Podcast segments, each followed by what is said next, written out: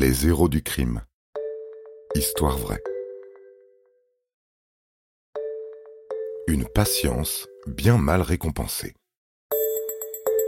Vous êtes fasciné par les films de gangsters.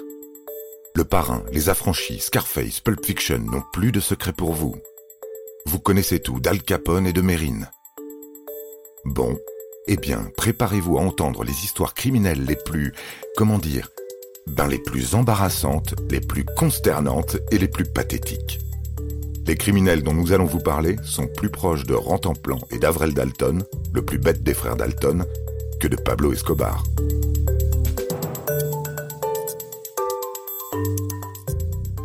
Le voleur du jour a vraiment pensé à tout. Ou presque. Pour cambrioler le Family Dollar de Houston sur la North Freeway, il a bénéficié de l'aide d'un complice et bien étudié les allées et venues du personnel. Un jeudi d'octobre 2014, le voilà qui entre dans le supermarché et se saisit d'un panier. Tout de noir vêtu, il déambule dans les rayons comme n'importe quel client. La caméra de surveillance, qui bien sûr ne rate rien de son petit numéro, le filme pendant qu'il regarde les produits, semble hésiter à acheter. Puis tout à coup, il se baisse et commence à vider l'étagère la plus basse du rayon de conserve. Il attrape une boîte après l'autre et les entasse par terre assez rapidement.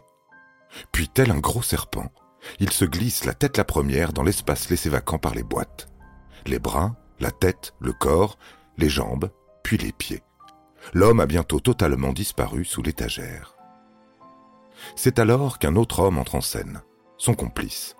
Il jette des regards à droite et à gauche avant de se baisser devant l'étagère où notre voleur a disparu.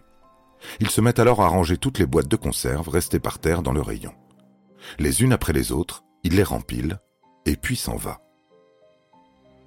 Plus rien ne se passe pendant plusieurs heures.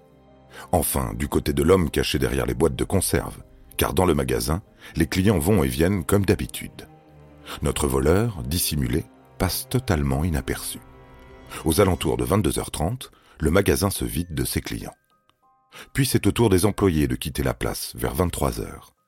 Dans le magasin, le silence se fait. Plus rien ne bouge dans les rayons enténébrés.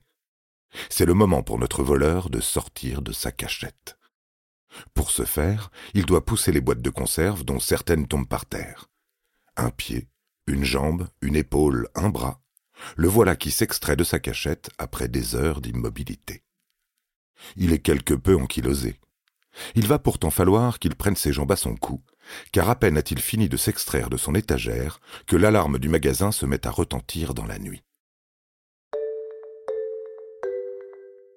Une sonnerie stridente qui déchire le silence. Il est d'abord foudroyé par ce son qui lui transperce les oreilles et sonne le glas de ses intentions délictueuses. Toute sa patience n'aura servi à rien. Puis, affolé, il se met à courir dans les rayons à la recherche de la sortie de secours. Il la franchit sans demander son reste, les mains vides.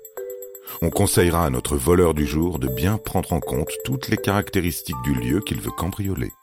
Car si la patience vient à bout de tout, elle ne dispense pas d'un peu de jugeote.